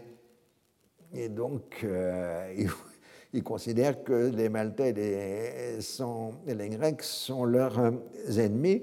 Et ce n'est qu'à la fin de la journée que l'armée se trouve en possibilité de rétablir l'ordre quand seulement des instructions sont venues du Caire pour donner aux militaires l'ordre de reprendre le contrôle de la ville. Alors, le délai doit être compris comme comprenant l'annonce par télégraphe de l'émeute et le temps d'atteindre les responsables. Il y aura un débat postérieur et non résolu, à savoir à qui les premiers télégrammes ont été envoyés, au Khedive ou à Orabi. Il semblerait que Orabi était le dernier à être informé des événements et qu'il a réagi immédiatement. En fait, ce qui complique la situation, c'est qu'on est pratiquement dans une situation de double pouvoir et que les autorités locales ne savent plus à qui s'adresser. Euh, entre, le Khedive ou entre le ministre euh, de la guerre les militaires égyptiens se portent garant d'ordre à condition que la flotte européenne n'intervienne pas et les consuls demandent aux amiraux français et anglais de ne prendre aucune précaution apparente. On est dans la modernité, hein, puisque le consulat de Grande-Bretagne est relié par câble au navire de guerre où se trouve l'amiral britannique. Donc, ils se parlent par téléphone. Nous sommes en 1882. Euh, dans la nuit, l'amiral britannique, l'animal Seymour, S-E-Y-M-O-U-R, c'est un descendant des fameux Seymour du XVIe siècle, vous savez, de la famille des dernières épouses d'Henri VIII. Euh, annonce l'envoi d'une force de marins pour protéger le consulat mais l'arrivée de soldats britanniques pourrait reprovoquer du désordre et donc les consuls interviennent et au dernier moment, euh, les marins qui étaient sur le point de débarquer rembarquent et reviennent sur leur bateau. Donc le lendemain, euh, euh, on discute entre le consul et les autorités égyptiennes selon le consul de France, À cette heure, les consuls convoqués chez le gouverneur s'y réunirent en présence des commissaires et des colonels. Ceux-ci répondant toujours de l'ordre, aux mêmes conditions, je déclarais pour ma part que la veille au soir, dès que l'armée eut montré qu'elle pouvait et voulait maintenir l'ordre, je m'étais entendu avec l'amiral français dans ce sens. Le représentant du consul anglais donna des assurances analogues. Une proclamation fut ensuite signée par tous les consuls, exprimant leur confiance dans l'armée et invitant les étrangers au calme et à la prudence. Alors, même si l'armée contrôle le premier port de l'Égypte, la tranquillité n'est absolument pas rétablie. En fait, les événements provoquent une fuite en masse des Européens d'Alexandrie et du coup du reste de l'Égypte, parce que les Européens du reste de l'Égypte affluent vers Alexandrie pour aller s'embarquer sur les navires européens, comme vous voyez sur cette gravure. Euh, la panique d'Alexandrie, les navires en partance pris d'assaut par les Européens euh, fuyant euh, la ville. le bilan définitif de l'émeute ferait de une cinquantaine d'Européens tués et d'un plus grand nombre d'indigènes. Euh, donc on ne peut pas vraiment parler d'un massacre systématique de chrétiens par euh, des musulmans. Euh, plus le fait que le problème, c'est que pour les Français et les Anglais, ils font quand même une distinction entre les vrais Européens, c'est-à-dire eux, les Européens de l'Ouest, et puis les Européens comme les Grecs ou les Maltais, qui ne sont pas considérés quand même comme des vrais Européens, même s'ils bénéficient euh, des capitulations. On est quand même en 1882. Euh, et euh, la question est de savoir c'est comment punir, qui sont les coupables et comment les punir. L'étude de la presse anglaise est instructive. Les premiers comptes rendus sont purement factuels. On va même jusqu'à dire qu'il ne faut pas confondre les respectables Européens de l'Ouest avec cette faune interlope d'origine indéfinissable qui se prétend être européenne. De fait, il n'y a eu que six Britanniques de naissance tués, dont trois marins, et que la plupart des autres Européens tués n'ont pu être identifiés, ce qui indique une origine douteuse. Euh, puis progressivement, à ces premières dépêches factuelles, on passe à une théorie du complot, avec un massacre préparé à l'avance en collusion avec les forces de l'ordre qui sont restées inertes et on multiplie dans la presse le nombre de victimes effectives par plusieurs. Donc des 50 morts deviennent plusieurs centaines de morts dans la presse euh, britannique. Donc là, vous avez des gravures représentant des éléments d'Alexandrie au lendemain euh, de l'émeute. Donc, tout le monde voit des complots, mais on ne sait pas de qui. C'est le Khedive, les Orabistes, les Britanniques. Euh, les Français considère qu'il y a peut-être un complot anglo-turc pour justifier une intervention turque. Il semble qu'en fait, tout simplement, euh, l'émeute a été provoquée par la tension nerveuse, enfin la tension provoquée par les événements euh, qui euh, a monté et la haine très forte entre les Levantins et les indigènes. Au Caire, le Khedive et Dawish Pacha se réunissent avec Sharif et les consuls, puis avec Orabi, euh, pour s'engager à assurer le maintien de l'ordre. Mais c'est un recommandement de façade parce que maintenant, Théophile ne compte que sur une seule chose, c'est une intervention militaire européenne pour le rétablir dans son autorité. Puis euh, le Khedive et Darwish se rendent à Alexandrie. Euh, se trouve donc maintenant à proximité de la flotte britannique et française, alors que les Européens ne voulaient pas qu'ils soient à proximité, parce que s'ils étaient à proximité, c'était un signe de collusion. Euh, et euh, la tension demeure, parce que si le calme a été rétabli, on ne sait pas si l'émeute ne peut pas reprendre d'un moment euh, ou un autre. On notera pour une chose, c'est un signe intéressant, que l'Angleterre, euh, que l'Allemagne impériale n'ayant pas de navire de guerre à Alexandrie a demandé à la France d'assurer la protection des ressortissants allemands, ce que la France républicaine a bien volontiers accepté,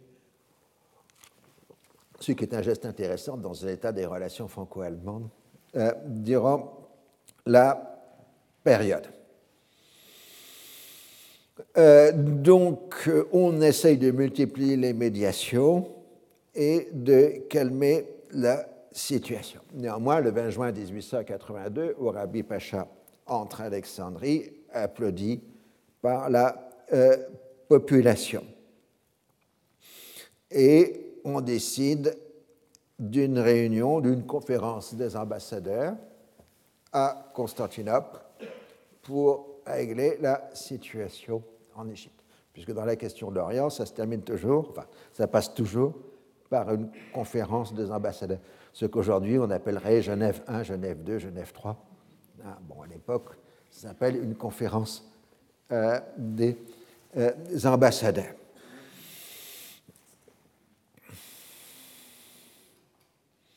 Car euh, ce qui est en jeu au-delà des événements, c'est le prestige européen. Comme le dit le consul de France le 20 juin, il y a d'ailleurs un fait capital qui domine toute la situation et on ne saurait trop tenir compte. Le fait, c'est que l'armée égyptienne a pu mépriser les remontrances des deux puissances occidentales et que des Européens ont pu être massacrés en présence des escadres combinées sans qu'il en résultât la moindre conséquence fâcheuse pour les Égyptiens. Il nous est absolument impossible de rester sous le coup de pareilles avanies. Ce serait rendre l'Égypte inhabitable pour les Européens. Je rappelle qu'avanie, c'est un vieux terme, tiré de l'arabe d'ailleurs, qui signifie toutes les méchancetés que les Orientaux font aux Européens dans l'Empire ottoman. Donc c'est passé dans la langue courante en français, mais au départ, c'est les mauvais sorts que reçoivent les Européens dans l'Empire ottoman. C'est pour ça que dans les textes du XVIIIe siècle, on trouve toujours des formules comme c'est toujours les mêmes qu'on avanise. Euh, euh, le consul euh, pose le problème que ce n'est pas simplement des officiers indisciplinés aux révoltes qui sont en jeu, c'est un mouvement pan-islamique qui risque de s'étendre à toute l'Égypte et au-delà donc, si on veut arrêter l'explosion pan-islamique, il faut agir euh, tout euh, de suite. Blount à Londres est informé jour par jour des événements par son représentant euh, Sabunji, l'ancien curé devenu journaliste et professeur d'Aram, qui est aussi le représentant et l'informateur de Blount, et qui donc lui envoie par télégramme euh, et dans, les télégrammes, euh, Sabunji euh, dit qu'une intervention militaire ottomane provoquerait un soulèvement général de l'Égypte, aussi bien contre les turco-circassiens que contre les Européens. Le problème, c'est que les télégrammes sont toujours lus par les autorités britanniques. Euh, Sabunji qu'Orabi et son entourage, dont Abdallah Nadim et Mohamed Rabdou, veulent un gouvernement républicain en Égypte. De toute façon, Bloom transmet les télégrammes aux autorités britanniques qui les ont lus auparavant, mais ça, c'est pas grave, c'est une question de principe.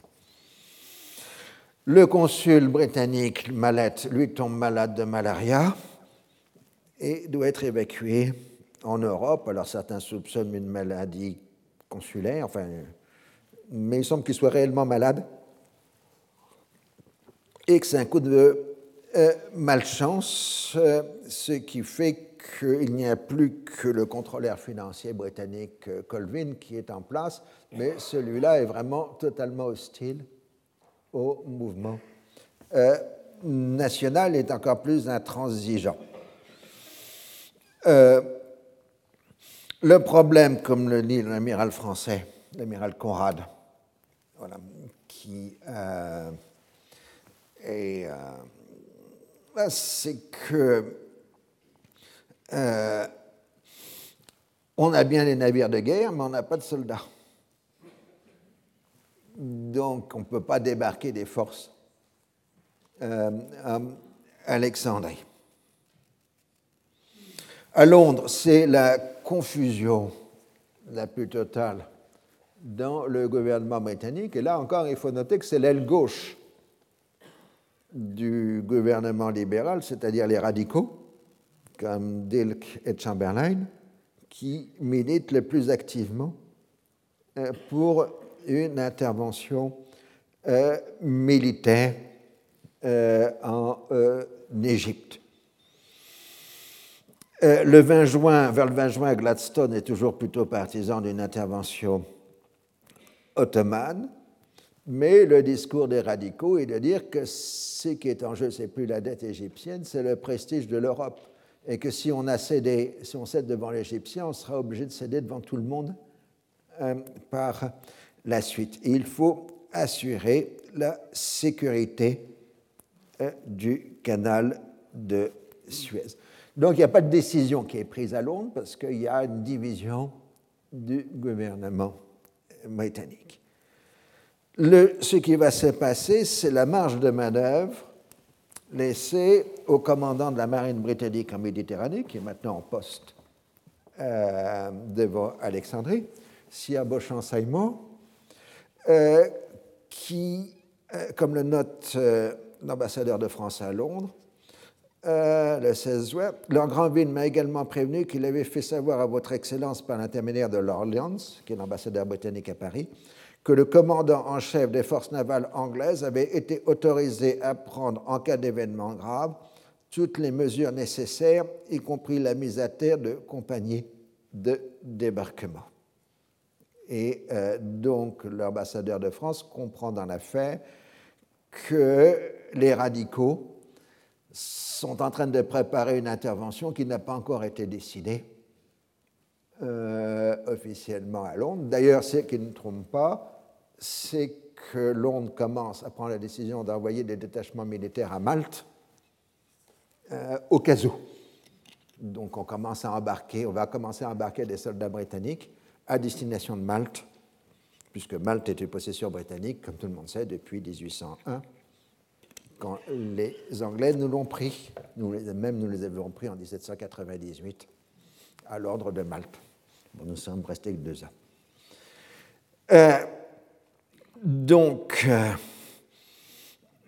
selon Blount, dans son histoire secrète, Gladstone aurait pris sa décision définitive dans la dernière décade de juin 1882, mais les archives sont plus évasives sur ce point. On trouve des affirmations dans les archives comme la nécessité de maintenir le prestige britannique et européen, la protection du canal euh, de Suez, la menace pan-islamiste euh, qui risquerait de s'étendre jusqu'à l'Inde, mais on n'a pas de décision. Euh, Blount obtient la publication d'une lettre dans le Times de 23 juin dans laquelle il s'en prend aux représentants britanniques en Égypte tandis que l'opposition menée par Lord Salisbury marque les 100 exemples dans l'histoire de la Grande-Bretagne que des Anglais soient massacrés à la portée des canons d'une flotte anglaise. Euh, nous ne pouvons renoncer à ce qu'il soit fait droit à cette demande, la déposition de Rabi, sans porter atteinte à notre autorité en Orient, aux Indes, au Japon et en Chine, dans le monde entier enfin. Notre puissance a été respectée parce que nous l'avons exercée. Mais si l'on s'aperçoit que nous manquons d'énergie, nous descendrons rapidement de cette pente qui mène de l'empire au mépris. Dans le langage d'aujourd'hui, on dit on a fait une ligne rouge, elle a été euh, traversée. Euh, si nous ne réagissons pas, nous n'aurons plus aucun poids.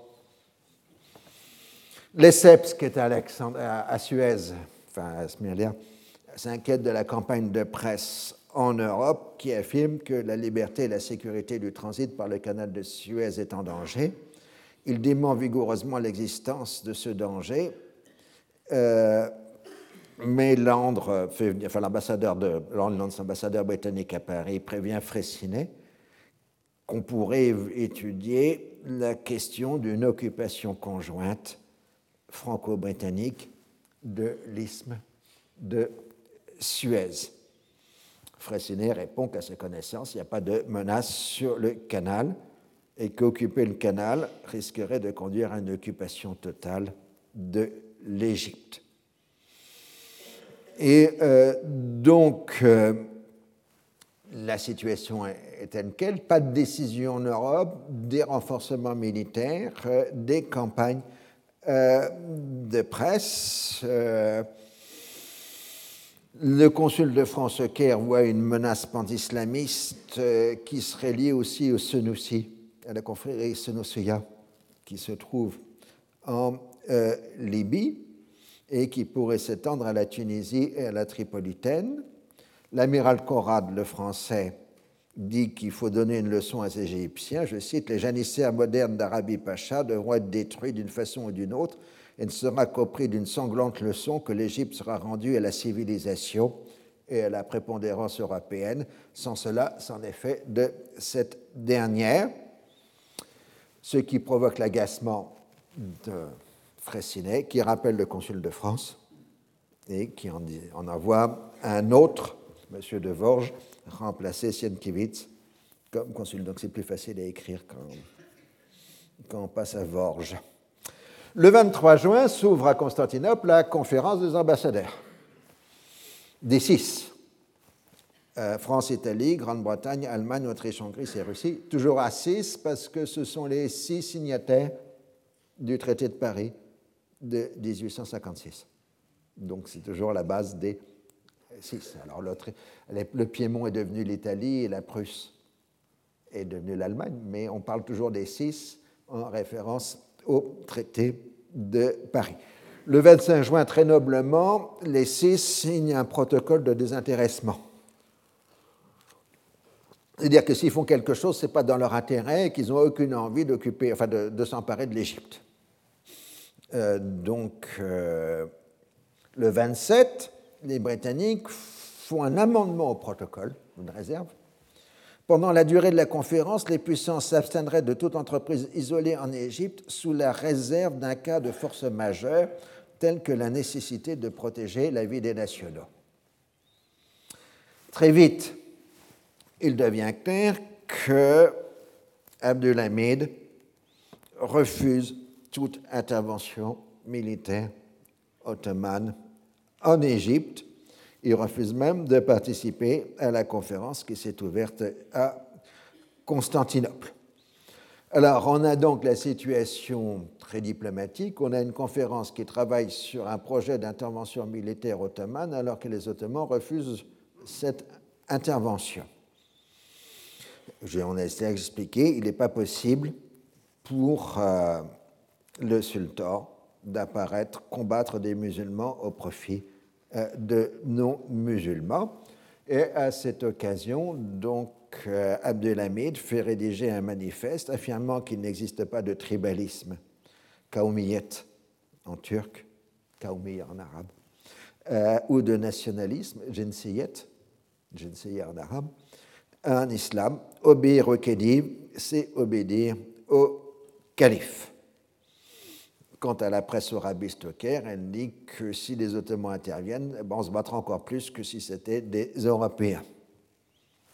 Donc, euh, fin juin, début juillet, il y a dans l'air cette intervention militaire européenne qui n'est toujours théoriquement pas euh, décidée. D'où une accélération de l'exode des Européens d'Égypte accroissement des navires de guerre devant Alexandrie, puisque, par exemple, tous les navires de guerre américains en Méditerranée affluent à Alexandrie pour assurer l'évacuation des ressortissants américains d'Égypte. Euh, pour mémoire, en dehors de la guerre de sécession, de la période de la guerre de sécession, il y a toujours eu un détachement naval américain en Méditerranée au XIXe siècle. En général, il avait comme port d'attache les ports des Baléares. Euh, avec un accord avec les Espagnols euh, de l'époque. Euh, il y a aussi d'arriver de nouveaux navires de guerre de Méditerranée, évidemment paralysé les vols britanniques de Méditerranée, et puis l'économie égyptienne est paralysée. Les musulmans interprètent le départ des Européens comme l'annonce d'un bombardement imminent de la ville, ce qui provoque des tensions, ce qui provoque le départ d'autres Européens, ce qui provoque de nouvelles tensions. Euh, vous voyez évidemment les mécanismes d'engendrement. Vous avez l'espionnite, les, les Anglais envoient en effet des officiers de renseignement sur place pour voir quelles sont les positions militaires de l'armée égyptienne.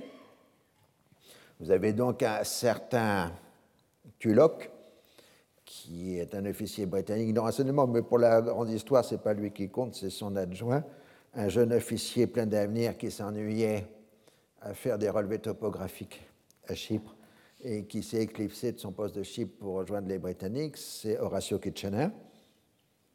Euh, et donc Kitchener et Tulloch, qui parlent tous les deux l'arabe, euh, se font passer pour des Levantins euh, dans le delta euh, pour relever les positions de l'armée égyptienne. Le résultat, c'est que de pauvres vrais Levantins se font lyncher par des Égyptiens qui les prennent pour des officiers britanniques, ce qu'ils ne sont pas. Mais il y a bien des officiers britanniques déguisés en Levantins qui font de l'espionnage.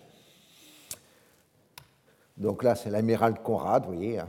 Beau et noble amiral, Troisième République en grand uniforme, euh, avec ses favoris tout à fait 1880. Euh, donc, euh, quand le nouveau consul de France arrive en Égypte, l'amiral Conrad lui affirme que les Anglais cherchent manifestement à provoquer un conflit et que la flotte française risque de se trouver prise entre deux feux. En effet, Paris ordonne à l'amiral Conrad de ne pas à aucune action sans ordre direct du gouvernement, à l'exception des mesures de défense, évidemment.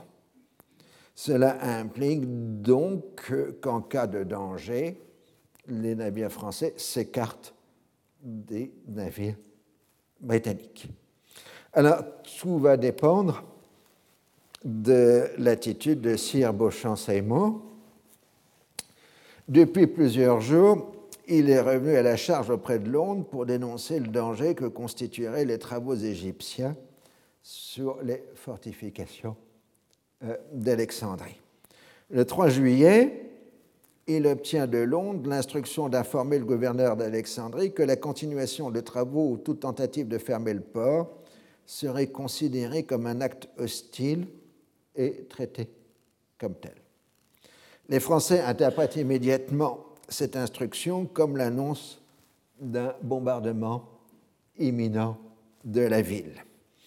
À dire vrai, on n'en trouve pas d'autre explication, puisque selon le gouvernement égyptien, il n'y a pas de travaux de fortification en cours à Alexandrie et que les autorités consulaires britanniques demandent à leurs ressortissants d'évacuer d'urgence Alexandrie et le Caire dès que euh, le signal sera donné. De son côté, la porte, la sublime porte, envoie un, télégramme urgent aux Égyptiens d'Alexandrie disant cessez de, faire de travailler sur les fortifications s'il y a des travaux. Mais en fait, il n'y a pas de travaux de fortification euh, d'Alexandrie. Euh, Dilk, je ne sais pas comment on prononce cet individu, euh, qui est à Londres, euh, lui informe directement euh, le Khedive des différentes résolutions du gouvernement britannique, court-circuitant la voie officielle et consulaire. Les instructions de Seymour lui permettent d'agir sans les Français si besoin est. Le 5 juillet, le gouvernement britannique autorise Seymour a adressé un ultimatum si les travaux continuent. Les Français refusent de s'associer à cet ultimatum parce qu'ils ne voient pas de travaux en cours. Euh, en conséquence, la flotte française reçoit l'ordre de se retirer du port d'Alexandrie tout en restant euh, dans les eaux égyptiennes. Alors on a d'abord pensé à se retirer à Boukir, mais d'une part, ça laisse des mauvais souvenirs aux Français à Bokir, euh, et puis, euh, parce que là la flotte française a été coulée par les Britanniques en 1798, et puis il n'y a pas de télégraphe à Bokir. Euh, donc, les Français décident d'aller à Port Saïd, où ils pourront rejoindre le prochain poste télégraphique. Les Anglais expliquent qu'ils sont en position de légitime défense, ce que dit Lord Grenville, donc le ministre des Affaires étrangères, à Tissot, qui est l'ambassadeur de France à Londres. Le cabinet de Londres ne pouvait pas, en ce qui le concernait, assumer la responsabilité de mettre en danger ni des bâtiments anglais, ni même la vie de quelques marins anglais. Il se considérait dès lors comme dans le cas de légitime défense et ne croyait pas manquer aux engagements pris dans la fin de la conférence. Répondant ensuite à l'observation que les travaux de fortification, d'après nos nouvelles, étaient suspendus, Lord Grenville m'a dit que le sultan venait effectivement de télégraphier à ce sujet dans les termes les plus énergiques, mais qu'il était impossible d'avoir la certitude que ces ordres seraient exécutés, alors qu'Orabi Pacha, etc. Le seul problème, c'est qu'il n'y a pas de travaux. Ce qui complique la lecture des archives, c'est qu'après le 5 juillet, le gouvernement britannique semble se désintéresser complètement du comportement de l'amiral Seymour ou plus exactement affecte de croire que ces canons constituent une réelle menace pour la flotte britannique. Le 7 juillet, les consuls généraux se réunissent à Alexandrie, sauf le représentant britannique, et les consuls écrivent à l'amiral pour lui faire remarquer les dangers que courra la population chrétienne indigène et les pertes énormes des propriétés européennes qu'entraînera le bombardement. On ne parle pas du reste, évidemment. Les autres populations et propriétés ne sont pas concernées, les consuls, et les consuls, visiblement, ont des doutes sur la sincérité britannique. Nous croyons tous que ces exigences successives sont des prétextes pour avoir un motif d'attaquer avant la décision prise par la conférence de Constantinople. La réponse de Seymour, c'est évacuer vos ressortissants. Euh, Néanmoins, le bombardement à venir ne concernera que les fortifications. Le 9 juillet, les Britanniques donnent l'ordre euh, aux derniers Européens, enfin laissent un délai de 24 heures aux derniers Européens pour quitter la ville. Et la mission ottomane avec Davish Pasha quitte l'Égypte Et le Khedive, lui, euh, un entretien blâme, avec le consul de France, blâme l'ignorance du gouvernement égyptien et donne l'impression de s'accommoder de toute intervention étrangère. Mais il semble seul au Caire aussi de se préoccuper à ce qui se passe dans le Soudan. Je cite Il m'a entretenu des désastres éprouvés dans le Soudan par les troupes égyptiennes.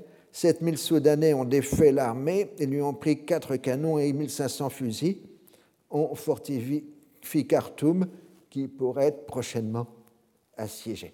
C'est-à-dire que l'insurrection madiste soudanaise vient de se déclencher et euh, donc euh, les Égyptiens euh, vont non seulement avoir une intervention européenne, mais une révolte soudanaise. Huit cuirassés britanniques se mettent en position de tir devant le port d'Alexandrie le 10 juillet. Seymour envoie un ultimatum demandant que les forts soient livrés aux militaires britanniques. Et il a demandé de l'autorisation de faire ça à Londres. Mais il a envoyé ça le dimanche. Or, le dimanche, il n'y a pas de gouvernement britannique dans cette période. Hein. Ah, ils sont tous euh, dans leur résidence campagnarde.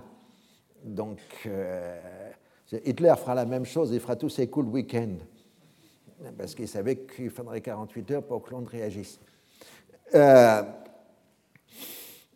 et donc, ce n'est pas le hasard qu'on ait choisi le dimanche pour demander des instructions. Euh, de toute façon, le, principe, c'est de présenter l'affaire comme de la légitime défense. Le gouvernement égyptien, présidé par le Khedive, rejette l'ultimatum et offre de retirer trois canons du seul fort qui couvre la flotte et propose une mission d'inspection britannique pour montrer qu'il n'y a pas de danger. Mais le Khedive semble-t-il a joué double jeu parce qu'en même temps, parallèlement, il aurait demandé secrètement aux Britanniques d'intervenir, de bombarder la ville.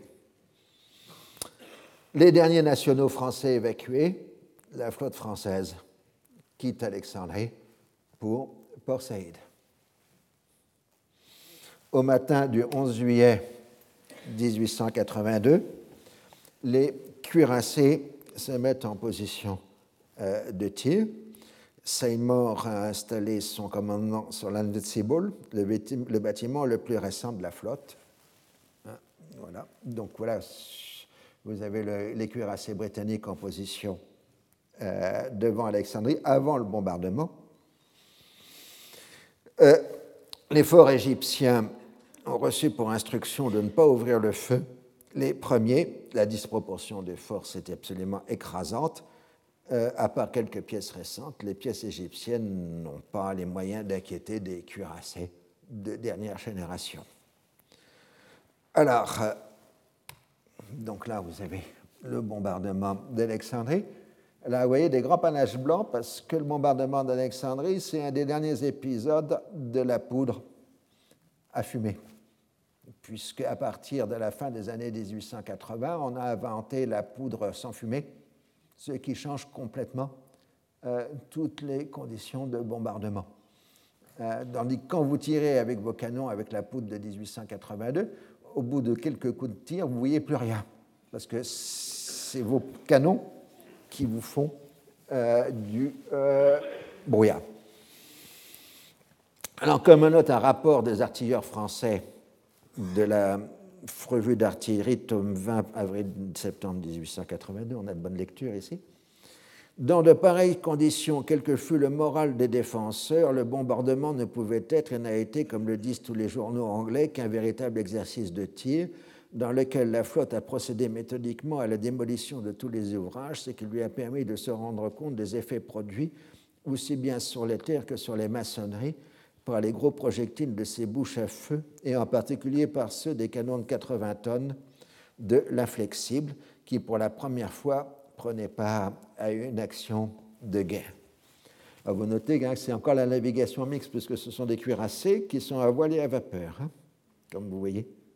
Euh, sur les gravures. L'ouverture du feu a lieu à 7 heures du matin et donc il résulte que la première salve, après la première salve, les artilleurs britanniques ne voient plus rien à cause euh, de la poudre, euh, d'où des tirs parfois hasardeux et la nécessité de temps à autre d'arrêter les tirs pour que les nuages se dissipent pour savoir sur quoi on est en train de tirer. C'est le problème de la poudre. La poudre sans, fumée sera inventée en 1884 et généralisée, ce qui sera une modification complète de toute l'arme de, l'armement en Europe et dans le monde. Donc euh, les batteries égyptiennes ont répandu sans grand effet et euh, le bombardement dure la plus grande partie de la journée. En pratique, une bonne partie du bombardement loupe les objectifs et tombe sur la ville. Les Anglais ont tiré 3782 obus, plus les tirs des mitrailleuses. Les Égyptiens ont bien tenu sous le feu. Les assaillants, eux, situés. Les défenseurs, au moins 150 morts et probablement bien plus. Durant le bombardement, ce qui reste de la population européenne est exposé à des violences de la part des habitants de la ville. Surtout, on arrive à un terrible engrenage. Les obus anglais ont provoqué des incendies dans la ville, ce qui attise la colère des habitants et provoque l'exode d'une partie de la population. C'est généralement dans ces cas-là la population la plus aisée qui fuit. Le 12 juillet, les autorités militaires égyptiennes tentent de négocier un cessez-le-feu, ce qui permet de retirer les dernières troupes égyptiennes de la ville. Au soir du 12 juillet, il n'y a plus de force de maintien de l'ordre à Alexandrie et les pillages commencent. Ils sont accompagnés d'incendies.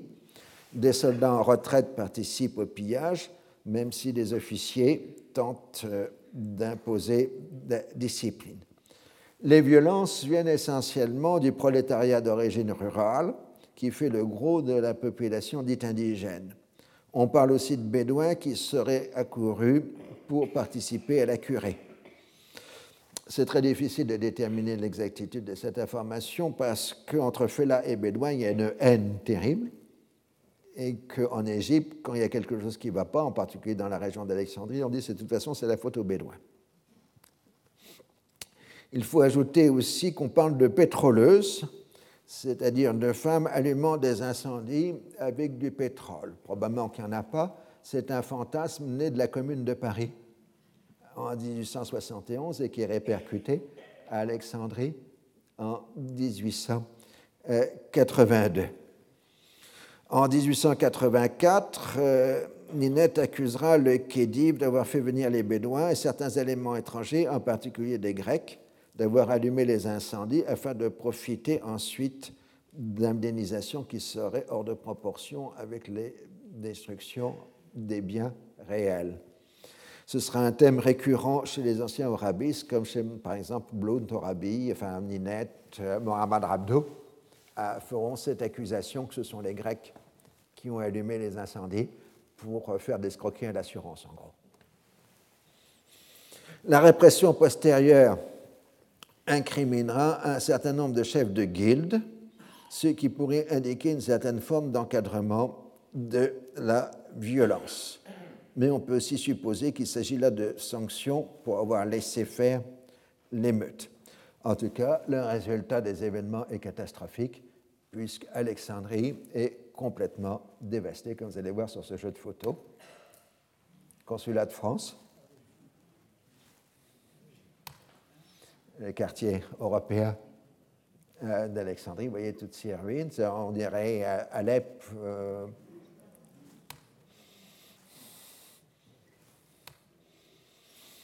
Hein, voilà donc les dévastations d'Alexandrie avec l'incendie qui se termine le 13 juillet 1882. Euh, Et donc les Britanniques, malgré les avertissements des consuls, se trouvent complètement dépourvus euh, face à l'évolution de la situation, d'autant plus qu'ils n'ont pas d'instruction. Euh, ce n'est que le 13 juillet au matin qu'un premier détachement de soldats britanniques, de, non, de Marines américains, pardon, parce que les navires américains étaient là à côté, ils n'ont pas tiré. Donc c'est des US Marines qui débarquent les premiers à Alexandrie le 13 juillet pour s'assurer de l'état du consulat américain qui débarquent les premiers et qui voient la catastrophe. Le 13 juillet, donc, Londres donne l'ordre à Seymour d'envoyer des forces à terre pour établir l'ordre et éteindre les incendies avec des exécutions sommaires de gens jugés sur place, vrai ou faux, comme étant euh, des incendiaires. Donc vous voyez ici les Anglais Alexandrie, exécution des incendiaires, gravure d'époque. Toutes ces gravures sont de la presse française, hein, ce qui vous montre qu'on est déjà dans une époque euh, où on a une information pratiquement au jour le jour, avec euh, non pas encore des photos, mais des gravures tirées des photos. Euh, donc, non seulement on est en temps réel, mais on a aussi une représentation graphique rapide des événements, même si honnêtement cette gravure rappelle aussi certains Goya. donc on peut avoir aussi une certaine imagination de la part du dessinateur français. Il faudra plusieurs jours pour établir complètement l'ordre, euh, d'autant plus que ce n'est qu'à partir du 17 juillet qu'arrivent les premiers contingents britanniques venus de Malte, qui eux-mêmes venaient de Grande-Bretagne, euh, ce qui permet à Seymour de prendre le contrôle de la ville et de faire partir les marins étrangers qui avaient débarqué pour maintenir l'ordre en même temps que les Britanniques, c'est-à-dire des Américains des Italiens et des Grecs. Donc le 11 juillet commence la dernière phase des événements, ce qu'on appelle techniquement parlant la révolution arabiste, entre guillemets, puisque le terme de révolution a été un terme retenu par la postérité, mais très peu utilisé par les contemporains.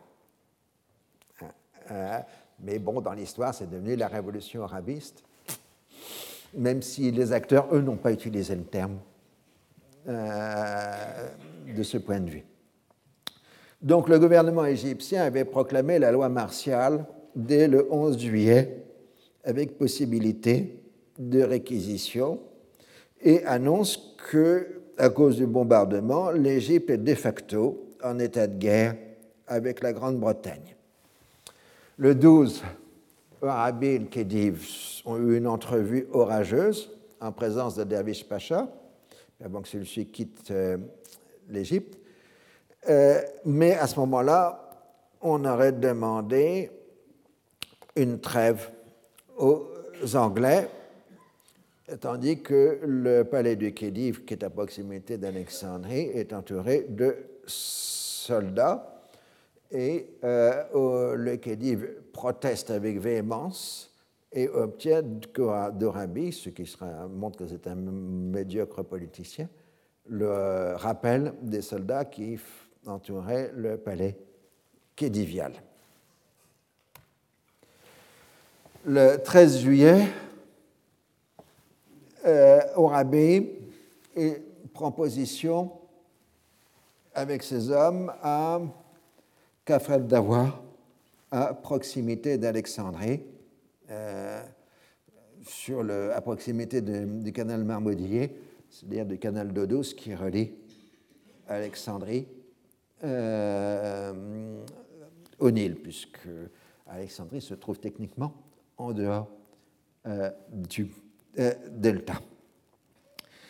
Pourquoi Kafred d'avoir Parce que c'est un peu à l'intérieur, c'est-à-dire hors de portée des canons de la marine britannique.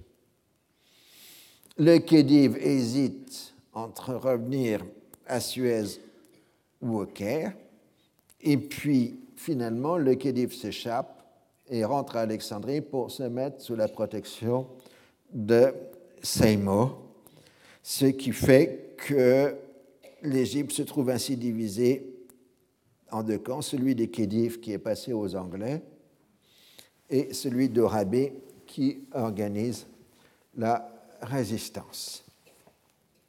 Par dizaines de milliers, les réfugiés d'Alexandrie se dispersent dans le delta, ce qui provoque des émeutes contre les Européens présents dans cette région. 18 Européens seront ainsi tués à Tanta le 13 juillet. Des morts moins nombreux sont enregistrés dans d'autres villes. Des chrétiens sont aussi visés. Ouarabi Pacha fait tout pour interdire de tels actes. Au Caire, l'ordre est maintenu et les Européens et les chrétiens euh, ne sont pas inquiétés. Le 17 juillet, Seymour fait afficher des proclamations à Alexandrie affirmant qu'il a été chargé par le Khedive de rétablir l'ordre à Alexandrie et le Khedive en même temps dépose au rabbi de ses fonctions, euh, le considérant comme responsable des événements et le somme donc de se soumettre et de se rendre à Alexandrie. La réponse d'Arabi, c'est qu'il n'a fait que suivre les ordres du Khedive décidés le 10 juillet euh, et que comme le Khedive est maintenant dans une ville occupée par les Britanniques, il ne peut plus être considéré comme libre de ses mouvements. Et donc, on ne peut plus lui obéir. Et Arabi envoie des télégraphes à l'ensemble de l'Égypte pour proclamer l'état de guerre avec la Grande-Bretagne, la trahison du Khedive responsable de la catastrophe et une réunion générale de tous les notables de l'Égypte pour affronter euh, la situation. Donc angoisse de votre part, suspense, mais là, ça va être intolérable puisqu'il faut attendre la semaine prochaine pour euh, la suite euh, des événements. Je vous remercie. Retrouvez tous les contenus du Collège de France sur www.colège-2-france.fr.